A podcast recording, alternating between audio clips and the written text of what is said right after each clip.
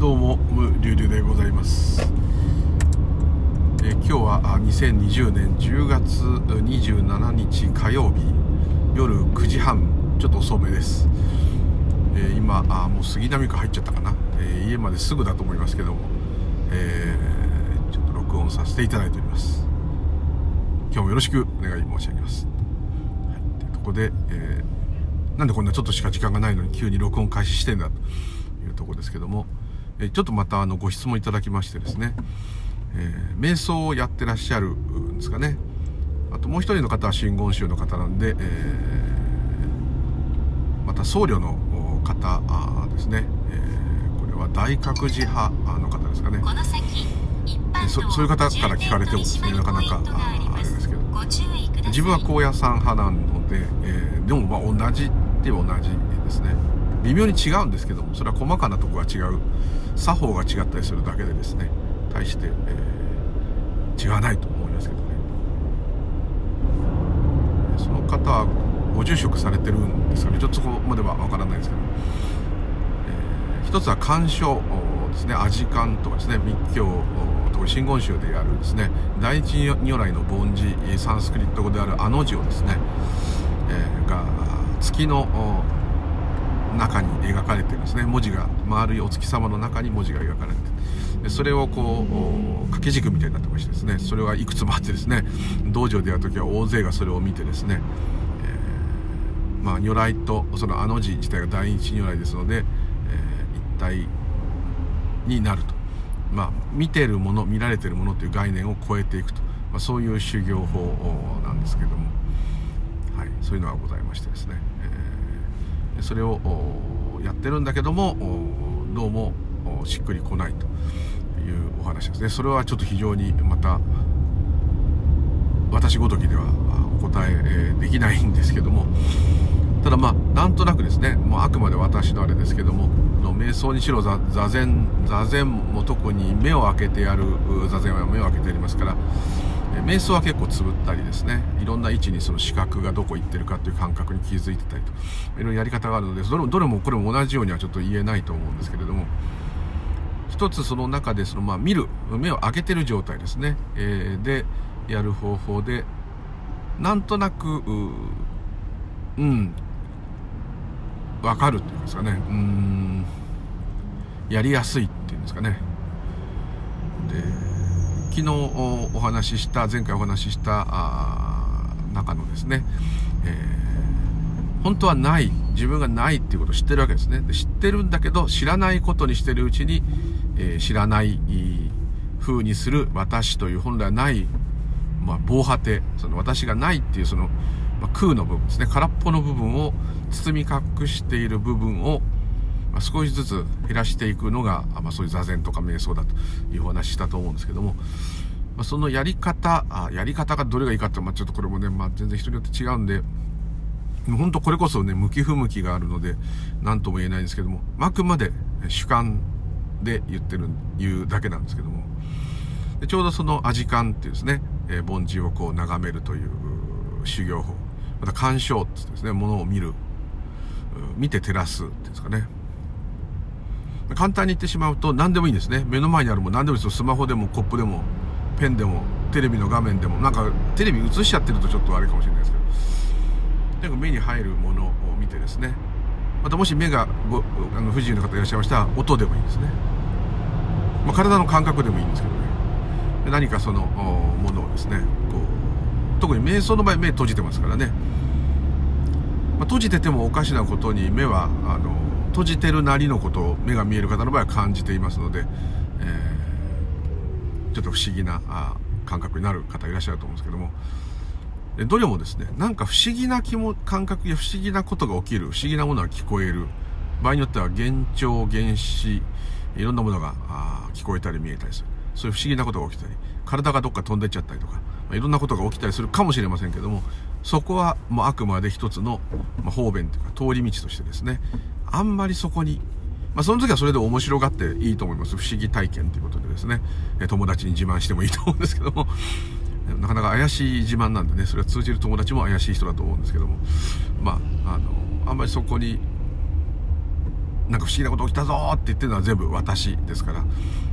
えー、そこではないところが、まあ、逆につまんない、えー、さっぱりとした空っぽな感じの方が本質、まあ、宇宙そのものと。言ってもいいかもしれませんけど、はい、ちょっとそういうのがあったんですね。で一つものをじっくり見るっていうね、えー、やり方でやりますと別にその大日如来のあの字じゃなくてもいいので目の前にある何でもいいです。もうタイムナイム何でもいいです。あのタバコの吸い殻でも何でもいいからじっと見てですね。スマホでもいいから見て。まあスマホなんかいじってたらダメですけどね。置いてあるスマホでも何でも。充電器でも。コップでも。なんか目の前にあるものをちょっとよくじっと見ていただいて、なんとなく見やすい位置にあるものを見た方がいいかもしれないですね。あんまり遠くのものをじっと見るっていうのは大変ですけど、それでもまあ構わないのかもしれないけど、まあまあまあ、動きがあってもいいですけど、ないものの方がなんかいいような気がしますね。風でなんか揺れてるものとかですね、なんか動きのあるものを見るよりは、動物とか見るよりは、えー、なんか物を見ると。できればその時は、あの、音で判断したい方、体の感覚で判断したい方であればですね、それは違うんですけども、まあ目で、視覚で行くんであれば、えー、あまり大きな音とかですね、えーまあ、騒音がうるさいとかそれはしょうがないんですけども、まあ、極力ちょっとこう一瞬静かにしていただいて。本当に長くなくていいんです。もう1分でもいいんですけど、まあ、試しにやってみると、はい、この全能お坊さんだったら絶対言うんですけどすぐやらない人はもうダメなんだと。必ずやっちゃいます。すぐやると。今この場でこの私の言ってると言ってる聞きながらやっちゃってもいいです。電車の中だったら電車の中でもいいです。あんまり前のね、あ綺麗な女性とかかっこいい男性とかじっと見てるとなんかおかしなことになるかもしれないけど、それはちょっとあれですけど、前の人のこう座ってたら靴でもいいですね。半分眠ってんだぐらいなふりしてですね、見ててもいいかもしれないですけど。まあ、それでこう、何でもいいです。まあ、目の前に私の場合、今スマホがありますが、スマホを、画面は出てないですけど、iPhone がありますから iPhone を見えると。でこいつをじーっとちょっと運転してるんで私今できないですけどもじーっと見るで最初は普通にただ私はこれを見ていますっていう感じになりますね、はい、で、えー、見ていただくと、まあ、途中でいろんな考えが出ちゃうんですけどもとりあえずですねそれをまずまあじっと見ていただくと。で細かいいろんなあれがなければですねほんとシンプルにいけばですねただじっと見てればですね、えー、イメージだと最初私がスマホを見ているですね。でちょっと逆転してスマホが私を見ているとちょっと思ってみるんですね。スマホがこっちを見ている。だからスマホが前にあるってわかるんだってことねで、今度は私がまたスマホを見ている一番普通なパターン。私の目が見えるからスマホが前にあるんだと。まあ、こう見るわけですね。で、ここ今言った言葉がちょっと普通と違うと思うんですけども、普通はスマホがあるから見えるんですよね。普通の感覚で言えば。そうですよね。目が見えるからスマホが現れたとは言わないはずなんですね。で本当はそっちが本当です。自分が認識する能力があるから目の前にスマホが現れてると。まあ、いろんなもの現れますけど。で、スマホだっていうのは考えですから。ただ、今度は余計な今言った、余計なこと言いましたね。これはいらないです。まあ、とりあえずじっと見ていただいて。私がスマホを見ています。じー。スマホが私を見ています。ちょっと恥ずかしい。そんなことないですね。まあまあ見ていると。よく昔子供の頃思ったのがあの好きなアイドルのポスターとか貼ってるとですねそのアイドルのポスターがカメラ目線になってるとこっちと目が合いますね。そうするとなんかこう照れくさいっていうかね向こうがこっち見てるようなとかね。そんなことないですか？私は変態だったんですけどなんかこう着替えたりする時とかにもなんかもう見慣れてる気がして恥ずかしいとかね。思ったりそれアホな感覚になったり。あとぬいぐるみとかねああいうちょっと人の生き物の格好してるものだとこっち見てるような気がしてですね。なんか恥ずかしい。となんか向こうがこっち見てるような。こっちが向こう見てたのに、ね、それが曖昧になってる。でさらにじっと見てるとそれらがどうでもよくなってくる。ここが一つのもうポイントです。見るものと見られ見るものとって発音がし見るものと見られるものの主体と客体客体と主体っていうのが行ったり来たりしてるうちにですねその両方は消滅してただスマホがあると。でただスマホがあるって思ってたらそれは私がいるんですけどもそんなこともどうでもいい。もうただ目の前にそういうものがバーンとただ存在している。ですね。でそこでどうしても私が見ているっていうのがまた出てきちゃうので、まあ、いろんな考えが出たら考え考え考えて認識してしまえばその考えもだんだん効力を失いますんで。なんかこういうこと言ってるけど一体どうやんだとかいろんな考えが出てくるかもしれませんけどなんかうまくいかないぞとかいろんなこと出てきますけど出てきた出てきたでうまくいかないぞと思いましたって思ってそこでもうその思いは五輪中という感じでまたちょっと見ていただくと。まあ、長く見る必要はないですよ。今喋ってるから長いんですけど、実際1分、なかなか集中してじっと見るってなかなかできないですから、3分できたらすごいですよ。3分って結構、長いですよ。修行だったらそれはものすごい45分とかやるんですけども、あの、まあ、じっと見ると。そのアジカンやってらっしゃる大学人のはあの方はものすごいよくお分かりかと思う、なんでそんなつまんないこと言うなって、ちょっとそこはお許しください。で、私の場合です、ここから。もうコツっていうかそうなっちゃうんでそれを見てるのが私っていうのが抜けない時。どうしても私がスマホを見ているというのは抜けない時。スマホじゃなくてもいいんですよ。どうしても私が見ているっていうままで何もいつもと変わらんなと。パッとしないこの嘘つきと、まあ、こういう感じになった時はですね見えてるものを順番にこう言っていく。見えてるものってですね、実際に見えるものは認識できてるんですから、実際その見えてるものが、認識できてるものは、どこで認識してるか探すんです。ほんと目だろってなっちゃうかもしれないですけど、いやいや、そうじゃないですね。自分の体がどうしても見ているってイメージがどうしてもありますから、で心が見ているでもいいですけど、心はどっか胸か大体頭か。その辺にあると。まあ膝小僧に自分の気持ちがある人いたらちょっと変わってますけどまあそれでもいいです。こうどこで見てんだろうこれってこう行くんですね。まず足で見てるかなって。違うなって。その時自分の足見てもいいんですよ。足が見えますね。膝も見えるしももも見えるしお腹も見えるかもしれません。両手も見えるしまあ、手隠してたら見えないですけど。それでまあ自分の顔はあんま見えないですね、まあ、鼻とかはもしかしたら鼻が高い人は見えるかもしれないですけどこうやって見ても唇もとんがらしたらもしかしたら見えるかもしれないですけどあと髪の毛の長い女性とかだったら髪の毛も見えるかもしれませんけどほとんど自分は見えるっていうのは限定されてる。一番その脳みそと目玉や鼻や口がついてるその感覚器官がいっぱい集まっている部分はほとんど自分の目で見ることはできませんね。そこで見てるんじゃないのと。そうすると最終的に目玉が見てるんじゃないのみたいになってくる。目玉が見てるとしてもその目玉に入ってきた映像はどこに映し出されてるんだろうってなる。そうすると今度は外に見えてる景色スマホ本体を見ていやいや外に景色があるから見えてんだろってまたいつもの感覚に戻る。これを繰り返していくんですね。そうするともうそのちょっとの時間の間でいいんですもう何回も何回も足違う腹違う眼鏡かけてると眼鏡の枠が見えるけどこれが見てるわけないで目玉が見てんだろう。目玉が見て脳みそがそれを判断してんのかな。それとも心が判断してんのかな。どこが判断してんだろうかな。判断してんのかなって言いながらじーっこれじゃないこれじゃないこれじゃないこれじゃないこれじゃないってどんどんどんどん排除していきま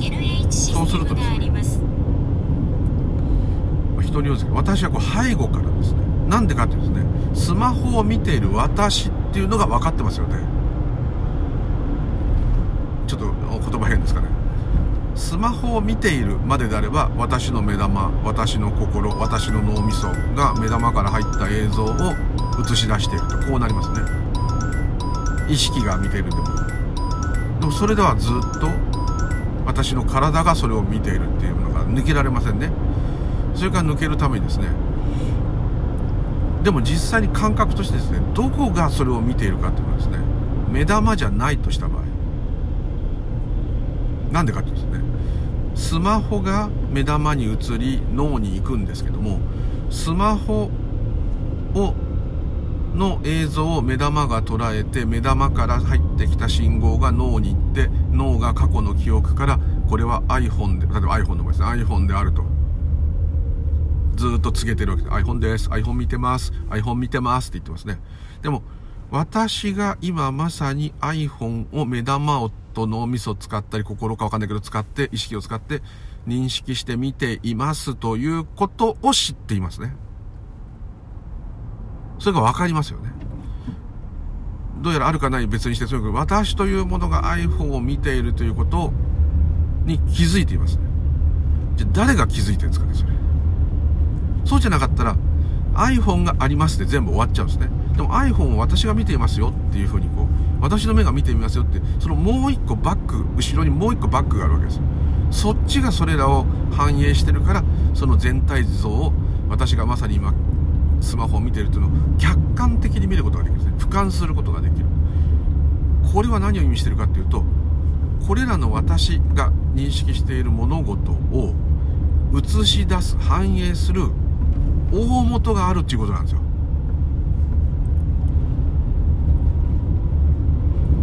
で私の体じゃんって言ったその体で見ているってわかるでしょ？って、まあ、体の中でも目玉で見ているってわかるでしょ？音であれば耳が聞いているってわかるでしょ？もし目が耳も不自由の方がいらっしゃったらあの体の感覚どこかあればその感覚がそれを掴んでる何かを掴んでるって分かるでしょって。分かるってことは私の状態がどうなってるって分かるってことは普通の感覚で言うとそれらは全部脳みそが分かってるとかねこうなっちゃうんですけど脳みそが分かってるってことを分かってるんですよ。それが何かですれは自分がボケちゃったって構わないですよ。スマホ見てるなんてことも分かんなくなっちゃったとしたって、何かしらそういう現象が起きてるってことが理解できなくても映し出されてますね。その映し出されてる背後にある自分をもある意味自分より遠くから全体像を見ること、まあ、自分の後ろ姿は見れませんよ。見られませんけども、感覚としては自分の他に何かがそれらを全部映し出してくれないと私がスマホを見ていることを認識していますということを理解することはできないわけです。そいつ、そいつがある意味、まあよくヒンズー教とかスピリチュアルで言う、まあ、スクリーンとか、映画の銀幕だスクリーンだって言ったり、意識、無限に広がる意識とか、宇宙とかいう部分です。ですから、私というものはまるで個人なんですけどもこの個人がいろんなことしてることを分かる。何をしてるかが分かるってことはその映し出す何かがあるから分かるわけです。でそっちが本性です。我々の。でその映し出すものっていうのは大きさもないし距離もないし時間もないしべったりもただべったりくっついてるって言ったらおかしいんだよな。くっついてるって言うと別にそういう世界があるみたいなっちゃう。そういうことじゃないんですけど、それがあるから今こうやって見えたり聞こえたりしてるわけです。で、それがあるから物が存在できる。だから、スマホがあるのをたまたま見てるんじゃなくて、見るっていう、見て、それを自分が見てるってことが分かるっていう機能があるから、スマホが現れるんです。まあ、スマホをスマホとして分かると言ってる。そうですね。その大元はそれがスマホだとかですね。私がそこでなんか大怪我してのたうち回ってようが大笑いしてようが何も関係ない。ただ映すわけです。だから大笑いしている。私は今痛がっている。私は今眠いって。全部わかりますよね。でそれが一瞬個人の感覚だけでいると。私だけの世界にいると。私だけで起きて完結してるように思うんです。そんなことはないんです。それ完結してるってこともわかるわけですね。わかるってことは大元があるわけです。まあそれを空と言ってもいいかもしれないし。それが本当の本性と言っても。いいだからその私が消えるとそっちだけが残るわけですよ。それがある意味無我の時の悟りの部分なんです。でそれをそんな難しい悟りとかどうのじゃなくてもですね。これは一体誰が気づいてるんだろうっていうふうにこう探していくと見つかんないわけですよ。特に私は絶対見つかんない逆に。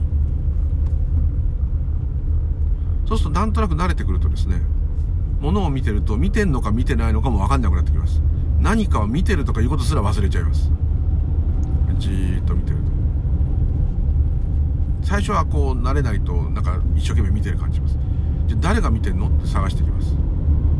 私ですと。私が見てるってことに気づいてるのはどこ？自分で自問自答するわけです。でうーんって感覚使いますよね。うんと頭の後ろあたり周り横右上とかやってるうちにですねある時ですねスッとね力が抜けるようなねもうどうでもどうでもいいっていうかもう何も考えてないみたいなもうただ見てるという時起きるんです。それがノーマルって本来のノーマルな状態のもうそのスマホだとか見るもの見られるものなんてその面倒くさいいろんなスピリチュアルや仏教の言葉はもう全部いらない。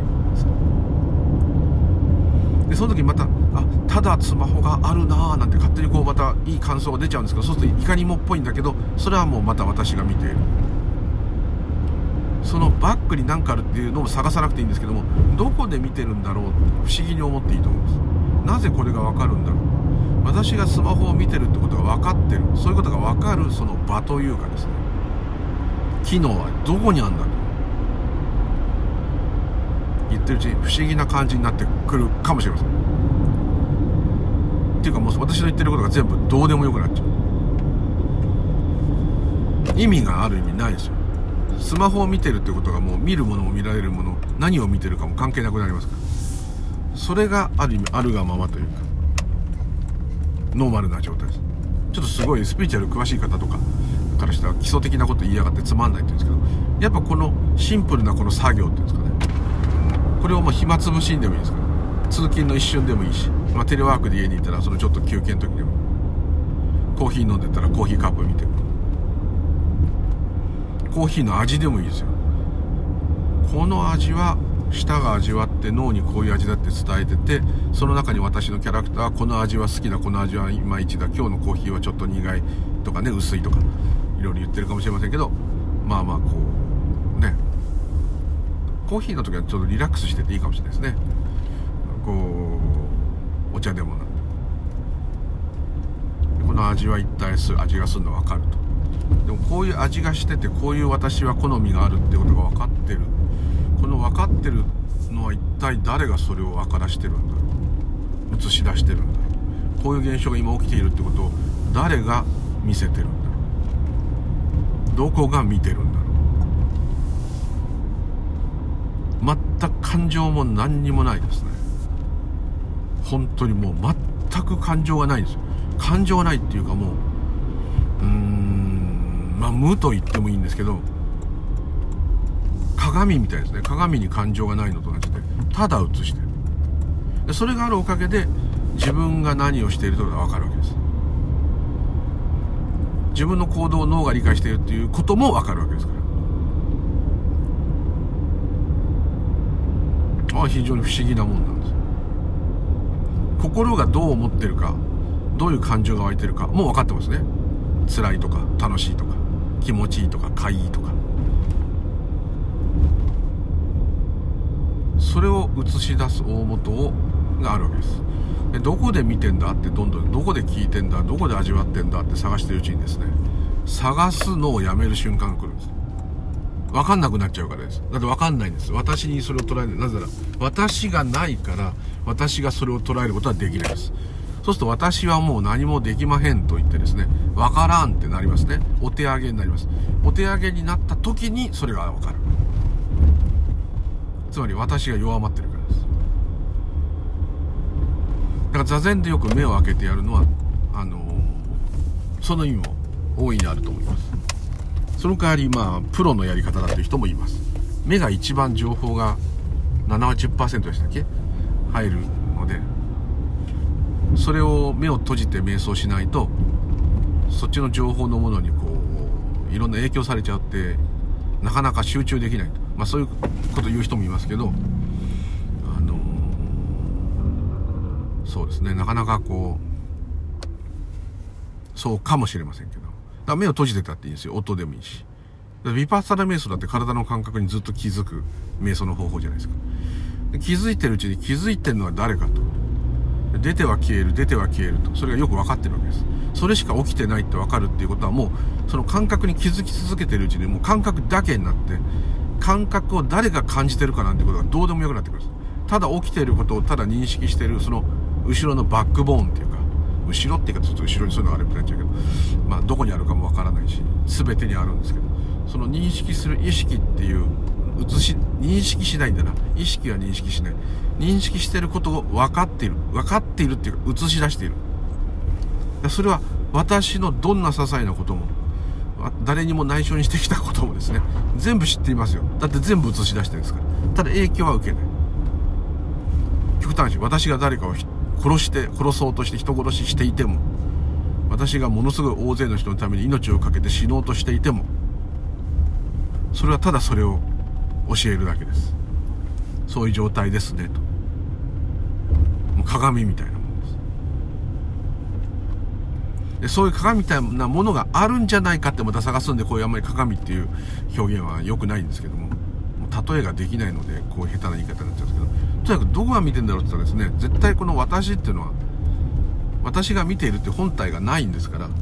結果往来でですね私が見てんじゃない私が見てるんじゃないってなった瞬間に誰が見てんだってなって諦めます。もう疲れてきちゃうし飽きちゃうしつまんないってなって何も起きないじゃんっつって飽きてきちゃうんです。そこがポイントです。なんかうまくいかないなでも見とくか。あいつが変なこと言ったから見ててやるか。こんな感じでいいと思いますとある時ですね特別かと特殊な感覚になるわけじゃないですよもうどうでもよくなってるっていうことに後で気づくんですよ。あ俺ずっとスマホ見てたけど、今ほんの数秒でもいいです。なんか、見てるのか見てないのかも何にも考えも出ないし、まっさらっていうかですね、もうただ、ただこれだったと。その時ですね。でそれその状態になり続けますね。座禅とか瞑想やってる人何か唱えてる人。また鑑賞ってさっきの時間もそうです。それになり続けてるうちにですねだんだんだんだんそっちのバックボーンっていうか本来の本性がですね出やすくなる。でこれはそういう瞑想とかしてない普段の日常生活でもふっとそのモードになる。そうすると一別が起きる。まあ、こんなことを狙ってる方法の一つだと思うんですね。ですからそんな本当にたわいもない難しい理屈はいらないんです。口で言うとこうなっちゃうんですけど。でそうするとそれ慣れてくるとですね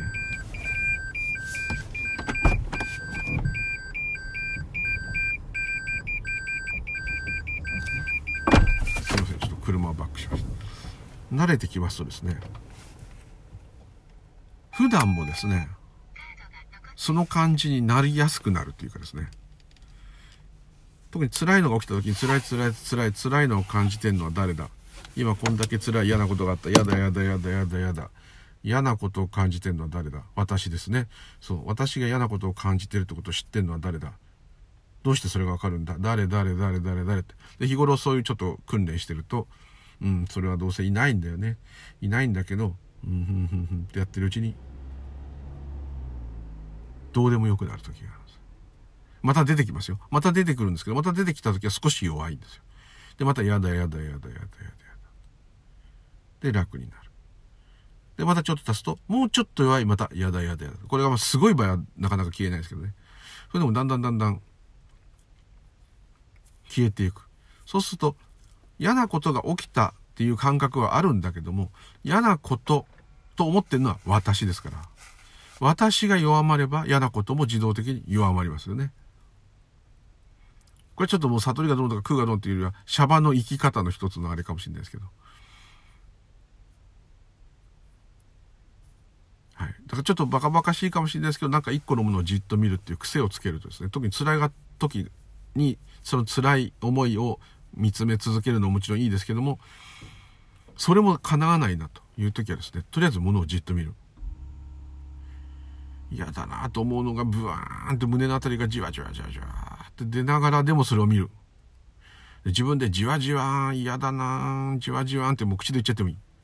頭の中で言っちゃってもいい。物をじっと見る。そうすると急に周りの音がよく聞こえるようになってくる見ているものの、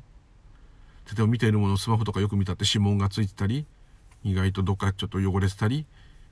まあ、ピカピカならピカピカなりすごいピカピカで、でスマホケースに入ってればケースがこんなでいろんなことがこうよーく見えますよね。じーっとなかなかねじーっと見ることってないんですよね。じーっと見てるとほほーと。って言ってるうちにさっきあったじわじわいやいやが消える。でまた私が出てくるとまたいやいやが出てきますまあ、ちょっとこの繰り返しなんですけどね。でまあそのちょっと嫌々を消すのはもうちょっとあれかもしれませんけどもとりあえずですねじっとものを見ている時に見ている私っちゅうのが見つかんないんですよ。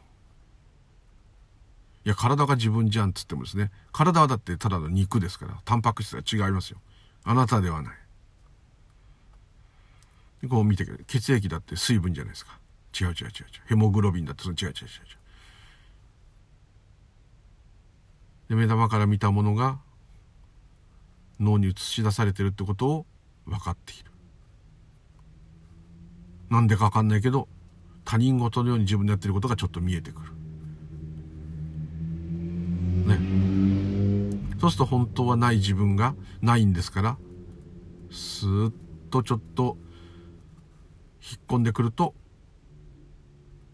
もう見てるか見てないか、見られてるか見られてないかなんかどうでもいい瞬間が訪れる。その時はそのバックボーンになってる状態ですね。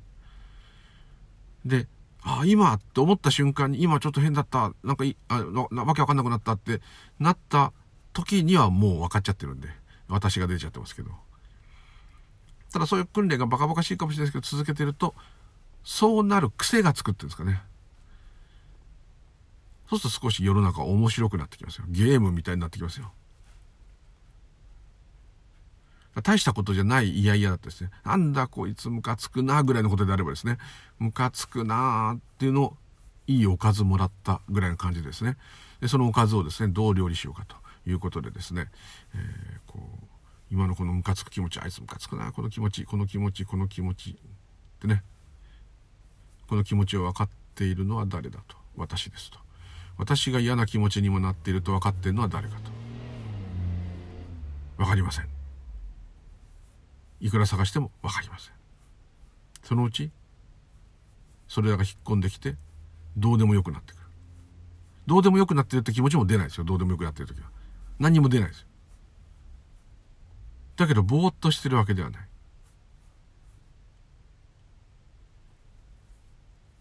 その時一瞬宇宙に戻ってるってことですね。なかなかそうスッとねいかないかもしれませんけど。でもちょっと試してみるといいと思います。というところでちょっとさっと家に着いてしまったので今日はここで終わりたいと思います。なんか急な録音で失礼しました。今日はどうもありがとうございました。是非お試しください。あいろいろあのごご意見ご質問ありがとうございました。では失礼いたします。ムーリュウリでございました。もうおやすみなさいですね。おやすみなさいませ。失礼します。